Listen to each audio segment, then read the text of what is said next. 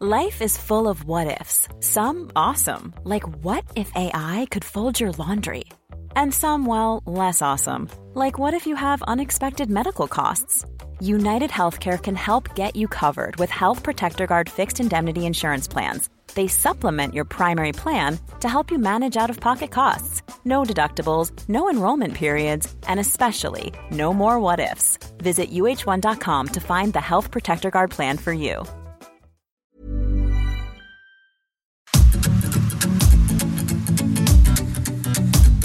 GastroLab es un lugar donde cabemos todos. Aquí encontrarás historia, recetas, producto, materia prima, vinos y un sinfín de cosas que a todos interesa, ya que con cocina y vino se aprende en el camino. Déjate llevar por el chef Israel Arechiga a un mundo delicioso. GastroLab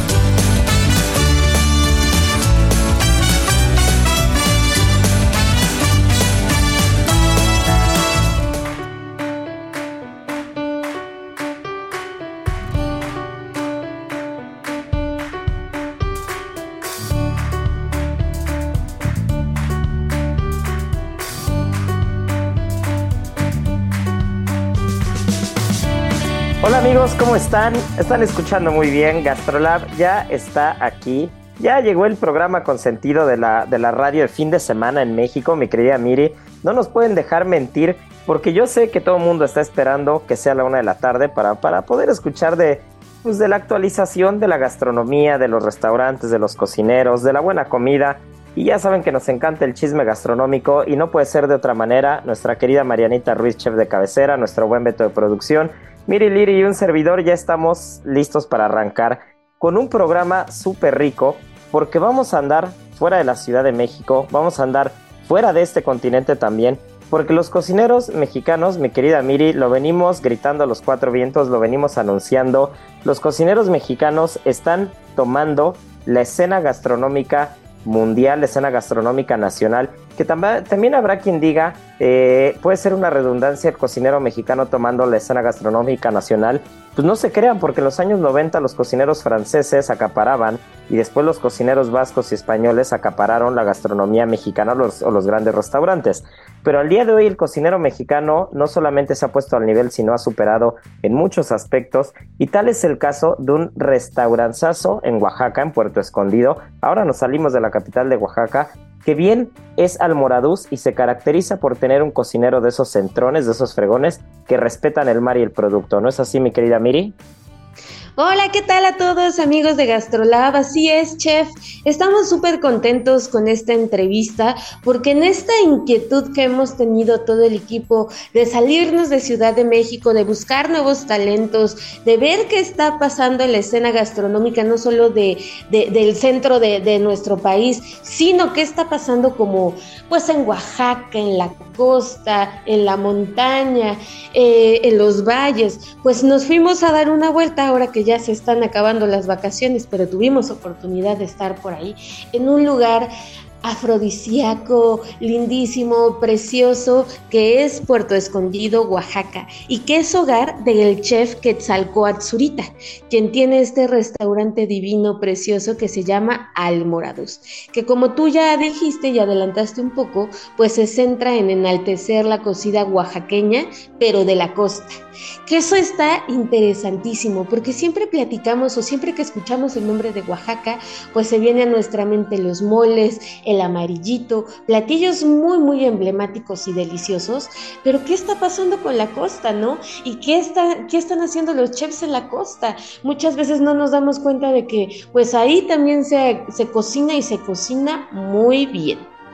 Y es que toda esa costa, toda esa línea, eh, el Pacífico realmente es, es una perla, no solamente la perla de Occidente que podemos encontrar en Jalisco, sino toda una perla, realmente es eh, partiendo desde donde me digas, desde Guerrero, desde Oaxaca, si después nos vamos a Michoacán, si nos vamos a Jalisco, a Nayarit, a Sinaloa, a La Baja, a donde me digas, realmente el Pacífico eh, es, es, es, un mar rico, rico por, por, muchas cosas, ¿no? Por muchas circunstancias. El producto, la materia prima, aparte la diferencia de cocina, que eso es algo que siempre hemos rescatado de la gastronomía mexicana, la diferencia de cocina, así estemos hablando del mismo Pacífico, entre un estado y otro, es abismal, es bárbara. Y particularmente la cocina de Oaxaca, fuera de los valles centrales y, fuera de la cocina tradicional de la capital del estado de Oaxaca, que todos conocemos y, ya, lo, ya ponías el ejemplo de los amarillitos, de los moles, de muchas preparaciones tradicionales o típicas oaxaqueñas, irnos, al, irnos a la costa es realmente descubrir otro tipo de gastronomía oaxaqueña que, no siempre tenemos en el imaginario, ¿no? Y sí creo que Quetzalcoatl ha logrado hacer de su restaurante de Almoraduz, ha logrado hacer una cocina oaxaqueña diferente a lo que uno se puede esperar cuando está hablando de un restaurante tradicional oaxaqueño. Sí, y es que la verdad es que él creció en distintas regiones de Oaxaca. Eh, estuvo presente en el istmo de Tehuantepec, en los valles centrales y sobre todo en la, en la parte de la costa. Es por eso que él decidió pues este enfocar su talento y enfocar sus, técnicas y lo que sabe acerca de la cocina ahí, ¿no? Y marcaron desde niño sus gustos culinarios, ¿no? Entonces, él nos contaba que desde pequeño él, recordaba pues estos olores como súper vívidos, a leña, a comal, a tamalitos, a barbacoa, de la placita del pueblo de, de, de donde él vivía, leche fresca, a quesos que hacía su abuela. Entonces, toda la línea gastronómica que tiene Almoraduz va sobre esa línea, pero con la diferencia de que él cuando cumplió 18 años, pues se fue a estudiar, salió de, de, Oaxaca y se fue a estudiar a Puebla y pues ahí prácticamente tuvo una como revelación en la que dijo, wow, ¿no? Y se dio cuenta de todo lo que había eh, eh, a su alcance y todo lo que había por conocer, que fue cuando empezó a conocer pues toda la técnica de la cocina francesa o nuevos ingredientes. Él nos contaba, es que yo y, nunca había probado un vino o yo no sabía más allá del queso fresco, ¿no? O del queso, este, pues que, que, hay en mi pueblo, ¿no?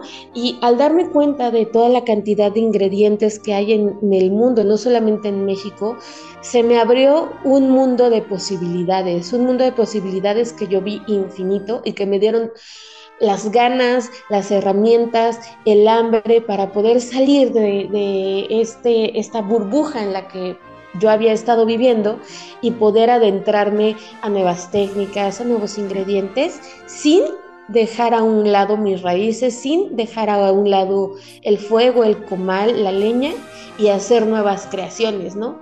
Es por eso que, este chef define su cocina como evolutiva, ¿no? Porque sí, si bien tiene unas bases muy bien sentadas en, la cultura oaxaqueña, eh, sí utiliza este, técnicas avanzadas y demás. Él, él se fue un tiempo a, practicar y hacer pasantías en Puyol, así es que, pues, eh, buena escuela, buenos maestros tiene, ¿no?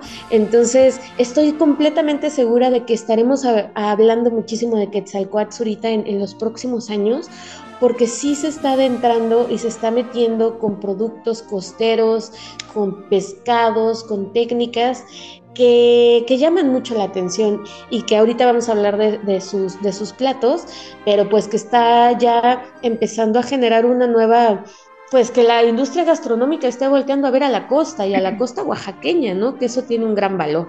Oye, Miri, ahorita te voy, eh, te quiero interrumpir un poquito porque eh, con, eh, con respecto a lo que decía Quetzal, de que él no sabía que existía un queso aparte del fresco o del requesón que hacía su abuelita, y que dice que cuando entró a la cocina, bueno, a la escuela de gastronomía, empieza a tener bases francesas y que empieza a conocer como un poco más de producto. Creo que eso, él lo cuenta como su experiencia, pero creo que eh, más que eso, creo que es un tema muy importante, un punto muy importante y a todas las personas que nos escuchan, eh, pues creo que sí es importante, sobre todo a los chicos que están estudiando, porque por ejemplo, cuando estamos, eh, yo que doy clases de, de cocina española, eh, evidentemente, pues eh, aquí los mexicanos no estamos muy familiarizados con algunos productos, a menos claro que tengas familia que es española o que salgas mucho a comer, pero hay muchos productos que desconoces, ¿no? Y que bien o mal te lo van a, te lo van enseñando un poco en escuela.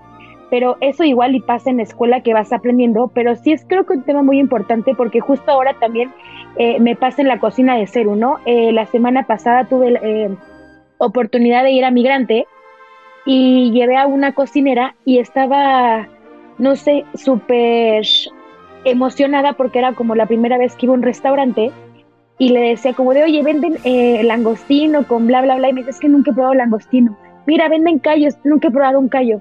Y la verdad es que estaba tan enojada porque le dije, no me digas que no has probado un callo, has probado un langostino, porque son cosas que vendemos en el restaurante. Entonces, creo que él lo platica y sí quiero invitar a todas las personas que nos escuchen y sobre todo a las personas que están en el medio, a todas las personas que sobre todo van empezando, a que sí se involucren un poco más en si están en un restaurante, a probar todo lo que hay en el restaurante, que si están en escuela, prueben todo, que aunque no sea igual eh, algo que no te gusta, que lo prueben, que conozcan y sobre todo que si ahora mismo no tienen chance de viajar, que salgan a comer y no, o sea, no tienes que ir a, igual a estos restaurantes super fine dining de eh, que igual que un menú de degustación te cueste muy caro, pero creo que sí pueden empezar de menos a más.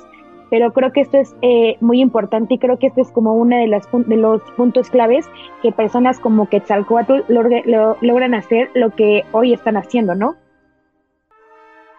Completamente de acuerdo, porque a raíz de que tú empiezas a ser curioso, eso te da, te da cuenta y te da como todas estas herramientas para conocer más, para compartir conocimientos, para entender también el producto y empezar a hacer tus propias creaciones. O sea, no te tienes que casar justo con, con la cocina tradicional de algún sitio y tal, sino que puedes empezar como a jugar un montón con, con ingredientes, con técnicas, ¿no? Entonces sí creo que, que eso fue como muy importante justo en su, en su carrera, ¿no? Y, que, que lo esté aplicando justo le da como al punto clave de que destaque dentro de la gastronomía, no solamente de su estado, sino de todo el país qué opinas, chef? Aparte, me encanta que, justo en el artículo nos platica que, que su nana fue la gran inspiración, ¿no? Entonces fue su nana la primera persona que, que, lo fue guiando por la cocina y que ella de nombre Aurea Santiago fue su gran maestra en la cocina, ¿no? Y luego que junto a su esposa, Shal Chali, que, es su compañera de vida y es junto, con quien abre el restaurante, me encanta que siempre hay mujeres involucradas en la cocina mexicana, en la cocina oaxaqueña en particular, y, sobre todo cuando vas probando de, estas manos, de estas manos expertas en cocina tradicional, de estas manos que saben hacer un buen un coloradito, un amarillito, una buena base desde un buen taco de queso, como él mismo lo platica, y después vas descubriendo ingredientes como platica Mariana, pues finalmente vas teniendo un, panorama mucho más amplio, ¿no? Porque tienes lo mejor de ambos mundos, tienes lo mejor que vas probando de fuera y tienes lo mejor desde dentro, ¿no? Tienes todo aquello que se, que se te fue enseñando y que, que fuiste aprendiendo desde chico, ¿no? Desde la cocina materna y desde la cocina local. Entonces, finalmente eso es lo que hace que un cocinero o que un restaurante tenga una gama mucho más amplia para poder trabajar. Y entiendo a partir de ahí el concepto de cocina evolutiva, que para quien nos está escuchando, siempre el tema de los, de los subtítulos, de los apellidos, de los sobrenombres de algunos tipos de cocina, a veces pueden parecer excesivos o pueden parecer demasiado porque uno no entiende, ¿no? O, forzosamente casi casi ya todos los restaurantes tienen que tener un subtítulo, ¿no? De si es cocina local, cocina de producto, cocina de esto, cocina del otro.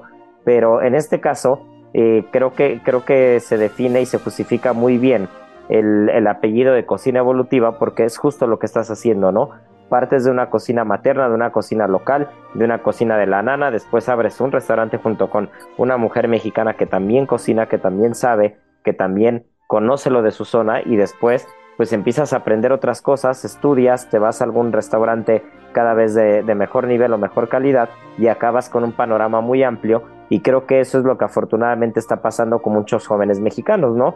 Que han tenido la oportunidad de ver desde casa o ver desde pequeños lo que es un tipo de cocina y después cuando se les abren los mundos, cuando van a alguna escuela, cuando empiezan a probar en restaurantes, cuando empiezan a trabajar muy jóvenes y empiezan a ver lo que hay en otros lugares, más allá de con lo que crecieron, pues finalmente 10 años después o 15 años después, pues acaban con un bagaje gastronómico mucho más amplio. Y yo creo que, eso es lo que Quetzalcoatl y eso es lo que este restaurante costeño y oaxaqueño pues nos empieza a demostrar, ¿no? Que, que el futuro es la cocina mexicana, el futuro es los jóvenes mexicanos y sobre todo tener las bases, pero también el criterio muy amplio para poder ver qué es lo que funciona y qué es lo que puedes eh, añadir a tu cocina, ¿no?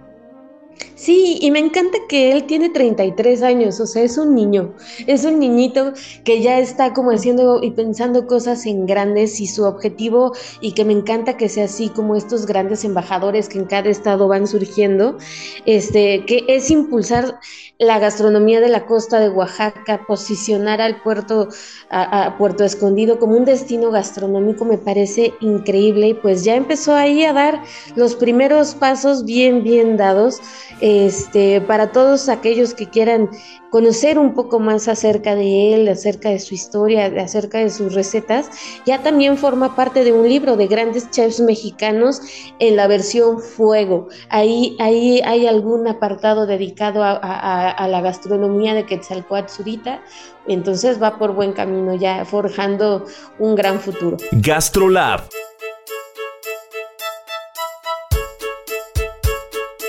Pues muy bien, habrá que darnos, habrá que darnos una vuelta. Este, cada programa decimos lo mismo. Nuestro buen Beto se compromete a llevarnos, pero nada más no vemos claro. A ver si aquí que no está tan lejos, estamos a, un, a una hora y media de vuelo. A ver si nos llevan a probar y hacer el siguiente programa en vivo desde ahí, ¿no, Miri? Sí, nos hace mucha falta, ya que nos dé más solecito, más playita, más comida deliciosa y pues ahí andaremos dando lata. Y no se nos olvide que un ingrediente secreto, no tan secreto porque porque creo que todo el mundo lo sabe o en el fondo lo sabe, pero a veces no crean que, se usa tanto y que justo eh, es una de las cosas con las que cierra Quetzalcoatl, es la importancia de la pasión en un restaurante, ¿no? Porque dice, probar algo nuevo siempre es mágico sin importar el lugar. La cocina inspira a entender todo lo que viene desde adentro y servir un plato va más allá de proveer el alimento. Entonces sí creo yo que la pasión, que el tema, que el tema de la constancia y la disciplina son fundamentales, pero la pasión y el cariño, por muy trillado que parezca, o por mucho que parezca que te lo dice tu mamá, tu abuelita, tu tía o, quien sea, de verdad el cocinar con amor, el cocinar con pasión, hace una diferencia totalmente eh, tangible en el plato y en la gastronomía. Y también en los equipos de trabajo, porque si, si el equipo que tienes y trabaja contigo no, no, no presenta como esta pasión, este cariño, ese, ese sacrificio que también es la cocina y el estar pendiente y el cuidar cada plato, sin importar para quién es, cuidarlo como si fuera para la persona más querida que tienes, eso hace que invariablemente eh, la cocina tenga otro sentido, ¿no? Y, creo que ahí Marianita no me dejará mentir, cuando la gente ve que trabajas con esas ganas o con esa pasión, eh, los equipos perduran y también los comensales lo agradecen. Sí, está bien padre. Creo que no hay nada más satisfactorio que que se vaya un comensal y pase al paso y que te digan como todo estuvo delicioso y que les y nos aplaudan y que les aplaudan al equipo porque creo que al menos eh, he visto la cara de, mi equipo que cuando la gente pasa y les toque el, vidrio y los felicita creo que eso eso hace que tu día tenga todo el sentido del mundo. Deberían demandar este, una ronda de copas de vino espumoso o una cosa así. Para quien va a vernos a Ceru, por favor, no, no se limite, ¿eh? no se preocupe. Este, yo sé que, yo sé que hay un cristal y que puede parecer que se tiene que limitar uno, pero, pero las copas de vino pueden pasar el cristal, ¿eh? Les voy a decir un secreto. Aparte de la pasión, este, también pueden mandar, también pueden mandar una ronda de, este, de copas de vino. No, no, no digo una ronda de cervezas, pero este, pero una copita de vino ahí para pasar entre todos y, y, para pasar un poquito el calor del asador y todo, nunca va a venir mal. Es más, tengo un gran amigo que ya lo, que ya lo llevé a cocinar alguna vez a Gastrolab, ya ha estado con nosotros, Isaac se llama, que tiene, que tiene la costumbre que siempre que va a un restaurante a comer, este, y conoce al chef o conoce a algunos cocineros o algo, normalmente les manda, les manda una ronda de cervezas. Y no sabes, no sabes cómo lo agradecen, ¿eh? todo el mundo lo adora. Entonces, gran creo que detalle, gran detalle. Sí, yo creo que quien nos está escuchando y va a Ceru, eh, no se preocupe, aunque haya un cristal, dígale a su mesero de confianza que le puede hacer llegar este, una copita de vino a los cocineros y se lo vamos a agradecer. Aparte de los aplausos y, los cariños y todo lo que nos encanta recibir.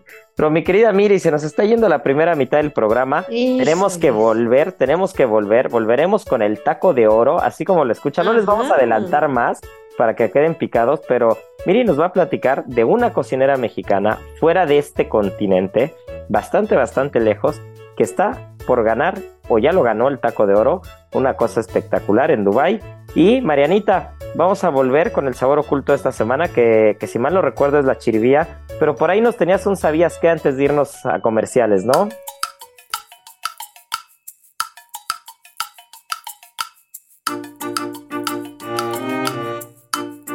Sí, pues esta semana, justo el 14 de abril, es el Día de las Nueces Pecanas y pues al ser uno de los frutos secos más importantes que tenemos, les tengo algunos datos curiosos. Y eh, durante el Imperio Bizantino, esta nuez era conocida como nuez real y anteriormente la cáscara la ocupaban para hacer tinta. Y era tan importante que incluso dicen que artistas como Leonardo da Vinci y Rembrandt lo ocupaban para hacer sus obras de arte. Y ojo, si en algún momento se encuentran un nogal precioso que dé una sombra que se les antoja, por favor no vayan a decidir tomar una siesta bajo de este árbol porque la nuez cuando está madurando emana eh, una cierta cantidad de cianuro que seguramente hará que despierte con una jaqueca horrible. Uy, no, no, no, no, no, pues habrá que, habrá que ponernos listos, mira, pequeños datos pero concisos. Y, habrá que volver, habrá que volver con la chiribía. Y pues no se nos despeguen porque volvemos, volvemos con la chiribía, con el taco de oro, nos vamos hasta Dubai y esto es Gastrolab, así que volvemos. Gastrolab, historia, recetas, materia prima y un sinfín de cosas que a todos nos interesan.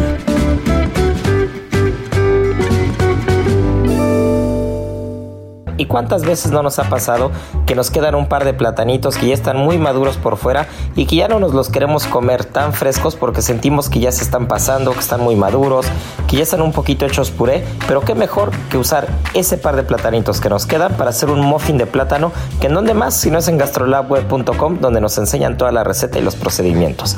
¿Qué vamos a requerir? 75 gramos de mantequilla, 3 piezas de plátanos maduros, 100 gramos de azúcar, una pieza de huevo, una cucharadita de esencia de vainilla o media vaina de vainilla de papantla, 180 gramos de harina, una cucharadita de bicarbonato, un poquito de sal y para rematar azúcar glass y una cremita de avellanas que bien la podemos encontrar también como su receta en gastrolabweb.com o podemos comprarla hecha. Ya saben el procedimiento, pues donde más si no es con nosotros que van a aprender a hacerlo paso a paso y también si tienen menos cantidad de algo pueden adaptar la receta y les va a salir muy bien. Gastrolab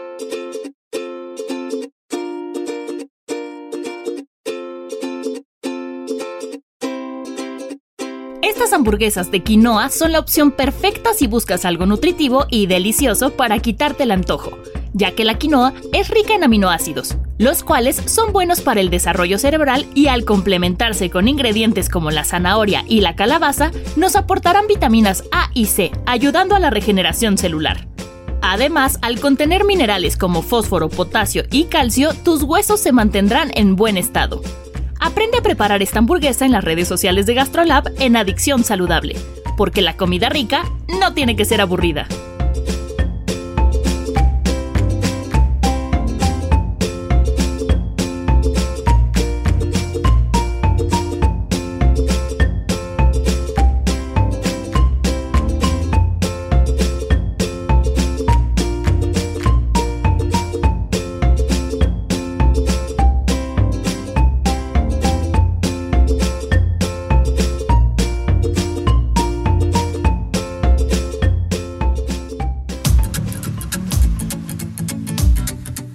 Gastrolab, el lugar donde cabemos todos. Vamos a una pausa y regresamos.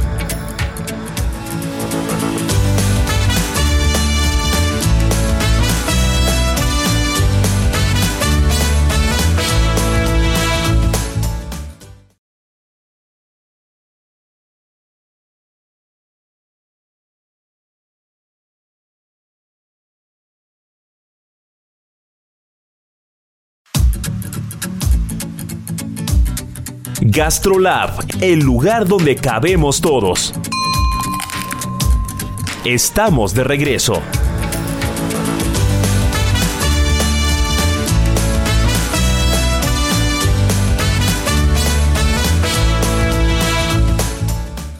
Gastrolab, historia, recetas, materia prima y un sinfín de cosas que a todos nos interesan.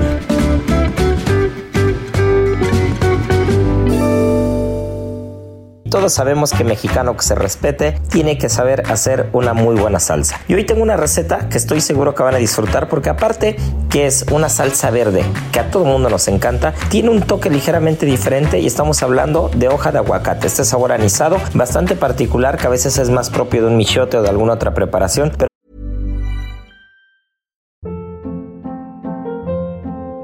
Hold up. What was that? Boring. No flavor. That was as bad as those leftovers you ate all week. Kiki Palmer here, and it's time to say hello to something fresh and guilt-free. Hello Fresh. Jazz up dinner with pecan-crusted chicken or garlic butter shrimp scampi. Now that's music to my mouth. Hello Fresh. Let's get this dinner party started. Discover all the delicious possibilities at hellofresh.com.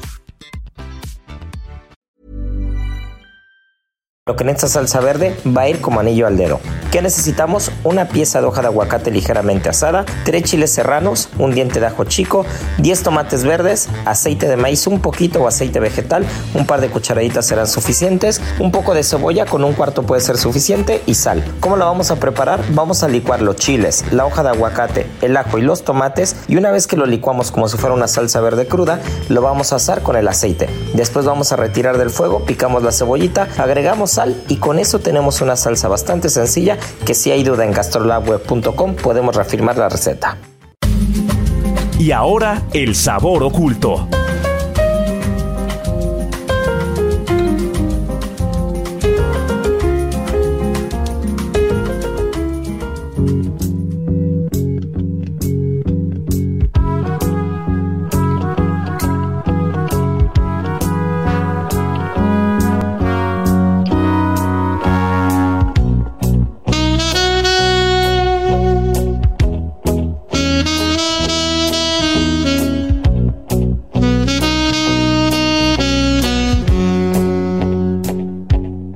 Ya estamos de vuelta. Y mi querida Marianita, nos quedamos picados. Te, te echaste unos muy buenos datos de la nuez pecana. Que quién nos echa un, buen dulce de leche, de, estos como tipo jamoncillos con nuez, o, alguna crema por ahí de agave con nuez, que también es una delicia. Pero también lo que es una delicia, y no todo mundo, no todo mundo conoce, y con el pescado es una cosa espectacular como va de sabor. Es una especie de raíz, está bien dicho, un tubérculo, una raíz muy parecida a la zanahoria. ¿Estamos de acuerdo, mi querida Marianita? Sí, es de hecho muy parecida a la zanahoria, pero de un color eh, marfil muy bonito. ¿Y cómo se llama? Chiribía. Chiribía o pastinaca. En algunos lugares le llaman pastinaca. Y bueno, les voy a platicar eh, un poco. Esta es una raíz y es originaria de Asia y de Europa. Eh, se dice que es la prima de la zanahoria. Incluso eh, anteriorme- eh, anteriormente ya era plantada en la época de los romanos y ellos la consumían bastante. De hecho, era como eh, el alimento que más consumían, solamente que en ese entonces era como considerado un alimento para gente de recursos un poco bajos y eh, la ocupaban en la época de frío, que era cuando mejor se da. Después llegó la, la papa y la zanahoria y esta raíz se vio un poco desplazada y en edad media fue cuando empezaron a hacer otra vez como el desarrollo de, de esta raíz y le empezaron a, a cultivar, a cultivar un poco más.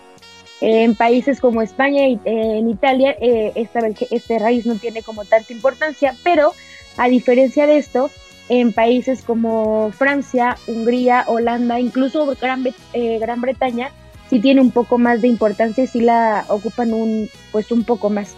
La recolección de esta raíz se hace manual y eh, al momento de, de arrancarla la limpian y es todo el proceso que tiene y a partir de ahí ya la pueden empezar a, a comercializar. Eh, tiene un sabor un poco ligero, como les comentaba, eh, de forma es exactamente igual que una zanahoria, pero es de color eh, marfil. Y en la parte adentro, cuando lo partes y lo partes como a lo largo, eh, se parece un poco a la yuca, que ven que en la parte del medio tiene como, eh, una, como un, un hilito, pues hace cuenta que es lo mismo, por dentro es muy, muy blanca.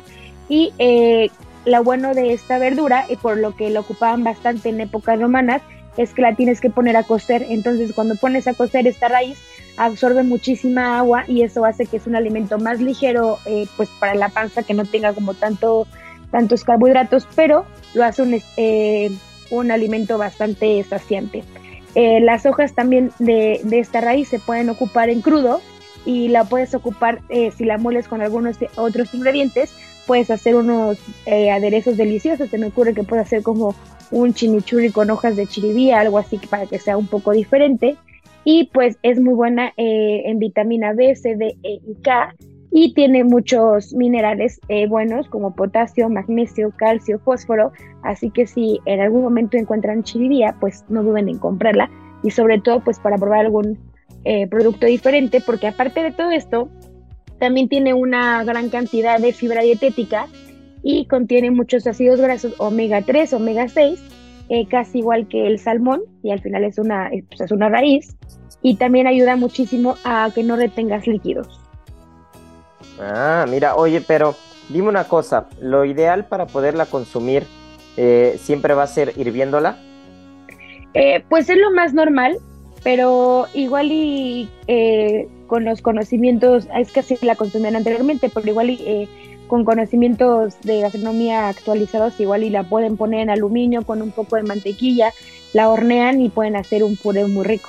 Sí, así justo así se me antojaba o incluso metiéndola al asador, ¿no? Y ya después de eso es el puré, o, o incluso si tienen, por ejemplo, alcachofa, esa es, una receta bastante particular, pero si encuentran alcachofas que de repente están vendiendo por ahí en el mercado, que están de, temporada y tienen algunas buenas alcachofas, las hierven por una parte, la alcachofa completa, y después la chiribía la pueden meter a asar o al rescoldo, que es esta cocción en ceniza, en ceniza una vez que se prende carbón y que se apaga y queda la ceniza, entierran las chiribías en la ceniza y después de unos 20-25 minutos sacan, quitan toda la parte quemada, que es la parte que tuvo contacto con la ceniza, y por dentro va a estar cocinada, digamos, en su propio jugo, en su propia, eh, pues sí, como con su propia agua, ¿no? El agua, el agua, eh, el, agua propia de la raíz de la chiribía.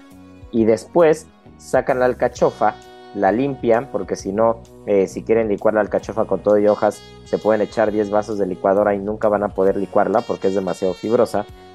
Entonces sacan, dejan el corazón, quitan los pelitos, las hojas muy, muy grandes, se quita un poquito de carne en cada una de las hojas que tiene la alcachofa y después eh, lo juntan junto con la chiribía que se metió al rescoldo, le ponen un poquito de mantequilla, aceite de oliva y hacen un puré o una salsa ligera que si se la ponen a un pescado graso como una lubina, como un escolar, incluso algún salmón, no tienen idea el sabor tan rico que es, el sabor tan fresco y, lo bien que le puede ir, ¿no? Yo creo que así, o incluso con unas ostras ahumadas, con unas ostras al asador también puede ir muy bien. No sé con qué otra cosa se te ocurra a ti, Marianita. Pues creo que sí también se me antoja muchísimo con, con sobre todo con pescados, se me antoja mucho. O qué puede ser. Con unos camarones, por ejemplo. Unos camarones, ajá, algo como algún como un langostinito, como con un purecito ligero, algo que algo que no tenga un sabor como tan fuerte para que no le robe protagonista protagonismo a, a esta raíz. Sí, yo creo que así, y si no hasta en un taco y, en, y en un taquito ligero, en un taquito de esos que en lugar hasta de tortilla de maíz usas alguna hojita de lechuga una, o una tortilla de estas que tienen de un lado el maíz y del otro lado hoja santa, alguna cosa ahí porque los sabores anisados también lo van muy bien y seguro, seguro que con eso un taquito de pescado puede ser un taco muy diferente. GastroLab. Y hablando de tacos, mi querida Miri nos tiene una noticia bastante particular porque así como lo escuchan, hay un taco, un taco de oro, un taco de oro con diamantes, que en donde más si no es en Dubai, que se entrega al cocinero mexicano más destacado fuera de nuestras fronteras. Y es nada más ni nada menos que una gran cocinera Diana Beltrán, quien acaba de ganar el reconocimiento. ¿Por qué no nos cuentas, mi querida Miri?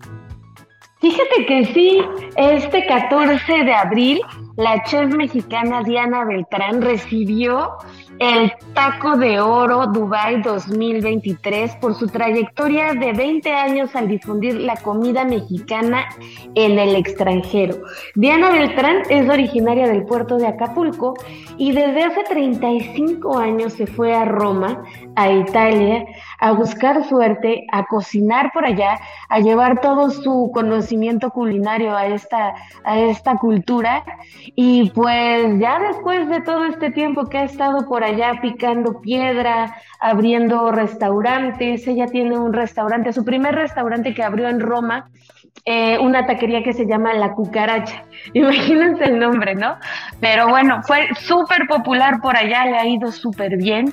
Y ya después abrió dos más restaurantes de cocina Tex-Mex y está por abrir uno más que se va a llamar El Tiburón, en donde ya tiene pues la labor y la tarea de difundir eh, pues platillos mexicanos pues que no son tan conocidos por esos lares del mundo como huitlacoche, como algunos insectos, como algunos molitos, entonces como dar ese paso, ¿no? Una vez que ya conquistaron con la con los taquitos, con la cocina Tex-Mex, pues llevar el paladar este romano pues a otros a otros niveles, ¿no? ¿Cómo la ves, Isra? Oye, pues qué bien, qué, qué gusto, qué felicidad que, sea una cocinera mexicana quien está, pues quien le está rompiendo, ¿no? Ya sabemos que, que, siempre hemos, siempre hemos sido muy, eh, muy curiosos al momento de hablar de los restaurantes fuera de nuestro país, porque cada vez empieza, empieza a haber mejores exponentes. Y aunque siempre hemos dicho que la cocina Tex-Mex fuera de México es un poco extraño porque, porque a veces ha hecho o a veces ha, ha, logrado un efecto diferente en los paladares fuera de México, ¿no? Que, de quien llega de repente al país y es la primera vez que vienen a, México y te dicen, ¿sabes qué? Es que yo sí conozco la cocina mexicana, ¿no? Y te describen totalmente la cocina Tex-Mex. Eso por un lado, pero por otro lado, eh, finalmente, gran parte de, la base de esta cocina Tex-Mex también parte del maíz, parte de preparaciones mexicanas y también, bueno, lo que está haciendo Diana también es, es, digno de aplaudir con otros proyectos. Entonces, creo que muy bien ganado y qué gusto que se esté reconociendo y qué mejor que con un taco de oro eh, a una gran cocinera que sobre todo, como lo hemos dicho, los mexicanos siempre la estamos rompiendo en todos lados, dentro de México y fuera de México. Sí, y fíjate que tuvimos la oportunidad de hablar con ella y le preguntábamos qué es lo bueno de estar tanto tiempo fuera del país y dar de comer y qué ha sido lo malo. Y ella nos decía que lo bueno es que han tenido la oportunidad de darle trabajo a muchísima gente latina que ha llegado por X o por Y a ese punto, ¿no? A Roma, a Italia. Y lo malo es que pues le ha costado un trabajar abrirse paso pues en ese país porque pues no siempre los, los, los sabores que no te son tan familiares pues son también recibidos, ¿no? O tenerlos que adaptar a, a los gustos de algún lugar o de alguna ciudad incluso cambiar los ingredientes por lo que se tiene a la mano. Entonces tú también ahora estás experimentando esta, esta parte con un Miami de, de, entender como a tu comensal desde, desde otro punto de vista, Isra. Eh, ¿Para ti ha sido difícil también, así como para la chef Diana Beltrán, como darle al tino a lo que quieren allá en Miami? Te voy a decir que, Miri, eh, de una manera, no quiero, no quiero que se malinterprete, pero de alguna manera ha sido más sencillo para nosotros porque no estamos haciendo cocina mexicana tradicional fuera de México. Entonces tenemos la ventaja de que muchos productos de la cocina española están muy globalizados. Entonces es muy fácil encontrar productos particulares de la gastronomía española. Número uno, el tema del pescado y marisco llega muy fácil desde, desde España hasta Miami, ¿no? Entonces todo el tiempo está llegando producto, está llegando brancino o lubina de las Canarias, está llegando rodaballo de Galicia. O sea, todo el, todo el tiempo hay un intercambio eh, comercial muy grande entre España y Miami puntualmente, ¿no? Que aparte de ser la ciudad más latina eh, de todo Estados Unidos, no la más mexicana, sino la más latina, también hay una gran presencia de comunidad española. Entonces, ya en los últimos años en Miami ha habido algunos restaurantes españoles, hay por ahí un par que todavía se mantienen, otros que han abierto y que han cerrado, pero, pero la comunidad española está presente. Hay un intercambio muy sencillo porque, digo, así como, como encontrar productos de Japón en esta cosa, en esta costa es muy complicado, eh, tenemos la cercanía de Europa. En cambio, si te vas al otro lado a Los Ángeles o a la, o, a la otra costa, pues seguramente que lleguen productos de España es más difícil porque aparte tendrías que, que cruzar todo el país. Entonces, hemos tenido esa suerte a diferencia de estar en Dubái o estar en Italia o estar en Alemania, en algunos países donde también será más complicado que llegue el producto mexicano. Lo, lo que también, y eso es verdad, eso es verdad porque, porque es muy curioso, lo que también eh, hemos notado aquí es que de verdad el cocinero mexicano o el trabajador mexicano, como, lo, como los mexicanos no vemos dos, ¿eh? créeme que Tú, ves que, te va a llegar un cocinero mexicano, te llega un cocinero mexicano al restaurante y no lo sueltas. No lo sueltas porque se adapta muy fácilmente, eh, trabaja muy bien en general y, y, sabe acomodarse, sabe acomodarse y sabe replicar muy bien. Estamos acostumbrados a trabajar. En cambio, si te llegan personas de otras nacionalidades es un poco más complicado. Entonces hemos tenido la fortuna que aparte pues nos llevamos con visado de trabajo a varios cocineros desde Cerulomas, ¿no? Partiendo de ahí. Después hemos encontrado gente, hay mucho mexicano también, también en Miami, hemos encontrado mexicanos muy talentosos que, se quisieron unir al equipo. Y, y, finalmente la cercanía de las rutas comerciales con España y Miami, la presencia de la comunidad española y, y que la cocina que nosotros hacemos de España es una cocina más de producto que llega muy fácilmente, se ha facilitado un poco. Pero si yo mañana quisiera hacer cocina tradicional oaxaqueña aquí en Miami, pues seguramente se me complicaría mucho porque habrá muchos ingredientes que de por sí en la misma Ciudad de México hay que saber dónde encontrarlos, en qué mercados, dónde ir en particular. Bueno, pues fuera de México pues seguramente será más complicado. Por eso yo siempre he dicho que tiene mucho mérito que se haga buena cocina mexicana fuera de México. Tiene más mérito, creo yo, que si estuviéramos haciendo cocina italiana o cocina española fuera del país de origen, ¿no? En cambio, la cocina mexicana sí es una cocina que, que depende 100% de los ingredientes locales y esos ingredientes locales no siempre se pueden, no, no siempre se pueden conseguir tan, tan fácilmente, ¿no? Entonces, creo que ahí hay una oportunidad de, exportación de muchas, de muchos estados y muchos municipios, muchas zonas, no solamente de Oaxaca, sino de todo el país, para algunos otros lugares que están haciendo eh, cocina tradicional de algunos estados o mexicana general. Y creo que también eh, hay mucha oportunidad de los restaurantes mexicanos fuera del país de buscar socios comerciales que les acerquen los productos. Porque a mí me ha tocado verlo muchas veces, pero muchas veces fuera de México, eh, en continentes como el asiático, como el europeo, que intentan hacer una cocina mexicana que no está tan apegada y que acaba convirtiéndose en otra cosa también sesgada por la, por la falta de producto o materia prima, ¿no? De un maíz de calidad, de, del encontrar las piezas correctas. Por ahí alguna vez ya platiqué aquí la historia de una taquería en Jerusalén que durante tres años se fueron llevando en las maletas las piezas de la máquina para hacer las tortillas, ¿no? Y entonces ya empezaron a nixtamalizar y empezaron a hacer sus tortillas ahí, pero tardaron tres años porque no había manera de que alguien les pudiera eh, importar en Israel y exportar desde México para allá una máquina para hacer tortillas. Entonces, sí creo que, cuando tú conoces cocineros mexicanos que están eh, picando piedra fuera de este país, pues lo que están haciendo es empezar a llevarse cosas en las maletas, empezar a llevarse eh, tanto piezas de equipo como de, utensilios, materia prima, de repente vuelan con chiles secos, con alguna cosa. Yo mismo me he traído a Miami achiote o algunas cosas que sí es más sencillo encontrar, pero probablemente la marca y, el producto en particular con el que estás acostumbrado no lo es tanto, ¿no? Y ahí creo que radica la complejidad de hacer cocina mexicana fuera de México. Sí, definitivamente es todo un reto y por eso nos sentimos súper orgullosos de que la chef Diana Beltrán lo esté haciendo tan bien y fuera del país. Además, quiero yo invitarles a que entren a gastrolabweb.com para que vean las fotografías, porque es una cosa bellísima como ella se muestra con su huipil, con sus canastas, en pleno Roma, ¿no? Eh, eh, este contraste de, escenarios entre el huipil y, los monumentos, los edificios, es impresionante. Entonces, también eh, da muestra como de este orgullo tan grande que tiene de ser mexicana y de todo el trabajo que le ha costado llegar hasta donde está en un país ajeno, ¿no? Como decías, desde ir llevando las cosas poco a poco. Si de por sí es complicadísimo emprender, decidir lanzar un proyecto gastronómico aquí mismo, ¿no? Tener ese valor de, decirle, órale, me, me, arriesgo. Ahora imagínense a, a varios cientos de kilómetros, pues, pues todavía más en un país en donde ni siquiera hablan este, el mismo idioma, el mismo lenguaje. Entonces hay que ir, hay que ir con mucha decisión, hay que ir con mucha valentía, con mucho ahínco, con, con mucho, con mucha hambre, ¿no? De, de, comerse el mundo ahora sí. Entonces nos sentimos muy, muy felices de que la chef Diana Beltrán la esté armando en grande y agradecemos mucho las fotografías también que nuestro corresponsal por allá en Roma eh, nos hizo, Pablo Esparza, que de verdad tiene una lente increíble.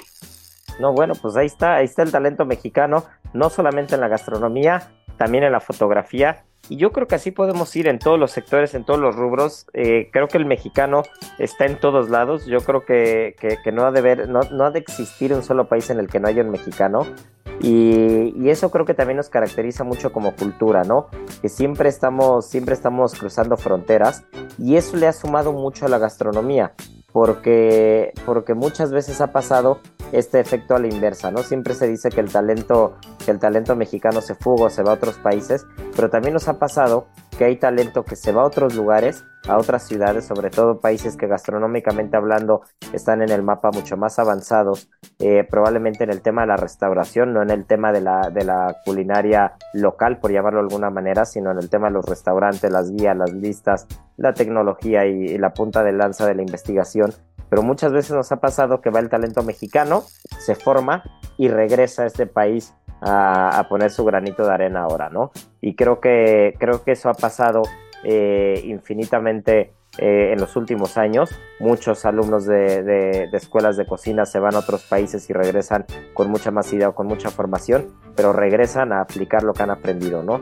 Y yo creo que eso, creo que eso está muy bien porque es parte del ciclo de crecimiento, ya lo hemos dicho siempre, no hay que ser extremistas de la gastronomía ni de la cocina, siempre puedes aprender algo, Marianita nos lo decía justo en la primera mitad de, de GastroLab, que qué importante es tener apertura para poder aprender, para poder adaptar técnicas a tu cocina y después tú traducirlo y enfocarte en lo que quieres hacer, ¿no? Y si quieres hacer cocina española fuera de México o cocina mexicana eh, en un restaurante en España, o si quieres hacer cocina italiana en Japón, bueno, pues qué más da, ¿no? No importa, no importa lo que estés haciendo porque aparte siempre pasa. Eh, de repente te encuentras, apenas fui a comer en Miami un restaurante japonés y el chef era mexicano, ¿no? Entonces tienes un chef mexicano haciendo cocina japonesa en Estados Unidos y, siempre te acabas encontrando eh, a talento, talento que está adaptándose a otros lugares, a otros países, a otros tipos de cocina y que invariablemente en algún momento va a regresar y lo va, y lo va a aportar. Y por eso lo hemos dicho en los últimos programas y venimos diciéndolo, ¿no? Eh, y así arrancamos con la historia de Quetzalcoatl. Eh, definitivamente el cocinero mexicano eh, está empezando a tomar las riendas de la gastronomía e internacionalmente cada vez hace más ruido, cada vez está más valorado. Ese es el, el el común denominador. Yo platico con amigos que tienen restaurantes en España y justo lo que te dicen es lo que necesito son cocineros mexicanos, ¿no? No cocineros de ningún otro lado. Y, creo que eso está muy bien porque se le está empezando a dar un valor y, lo, hecho en México está bien hecho desde los cocineros, la cocina, la gastronomía y todo. Pero también lo que está bien hecho es Gastrolab, mi querida Miri, porque nos quedan un par de minutos. Beto ya nos empezó a corretear y no hemos dicho al ganador de la adivinanza la semana pasada y nos tenemos que echar la adivinanza esta semana. Así que... Pues vamos, vamos.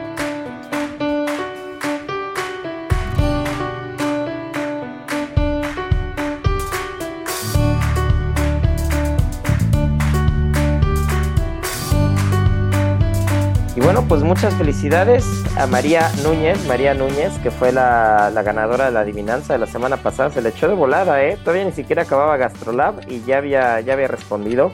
Por ahí tenemos a los que nunca fallan y siempre nos responden pero, pero por minutos. Esto fue, esto fue rapidísimo. Y, esta semana, mi querida Miri, ¿por qué no? ¿Por qué no, ya que estamos hablando de mexicanos, de mexicanos eh, fuera de, de, nuestro país, haciendo gastronomía, haciendo cocina muy buena, que nos digan quiénes los nombres de los mexicanos que tienen restaurantes con estrellas Michelin. ¿no? Que nos digan que por ahí acaban de, reafirmarle la estrella Michelin a alguien en Londres, que ya platicamos de la que Hay algunos, ¿eh? Hay algunos. Empieza con ese. Sí, sí, en, París por ahí hay algún otro. Este, ay, ay, ay. No son muchos, así que no está tan, no va a ser tan larga la respuesta, pero está fácil. Ya saben, arroba Israel Arechiga. Y bueno, pues muchas gracias por escucharnos. Esto es Gastrolab. Y la siguiente semana, en fin de semana, nos escuchamos con más información, gastronomía, comida, vino y buena vida gastronómica. Y ya saben que tripa vacía, corazón, sin alegría. Aquí concluye otra emisión más de Gastrolab, el lugar donde cabemos todos. Déjate llevar por el chef Israel Arechiga a un mundo delicioso. Una emisión de Heraldo Media Group. Gastrolab.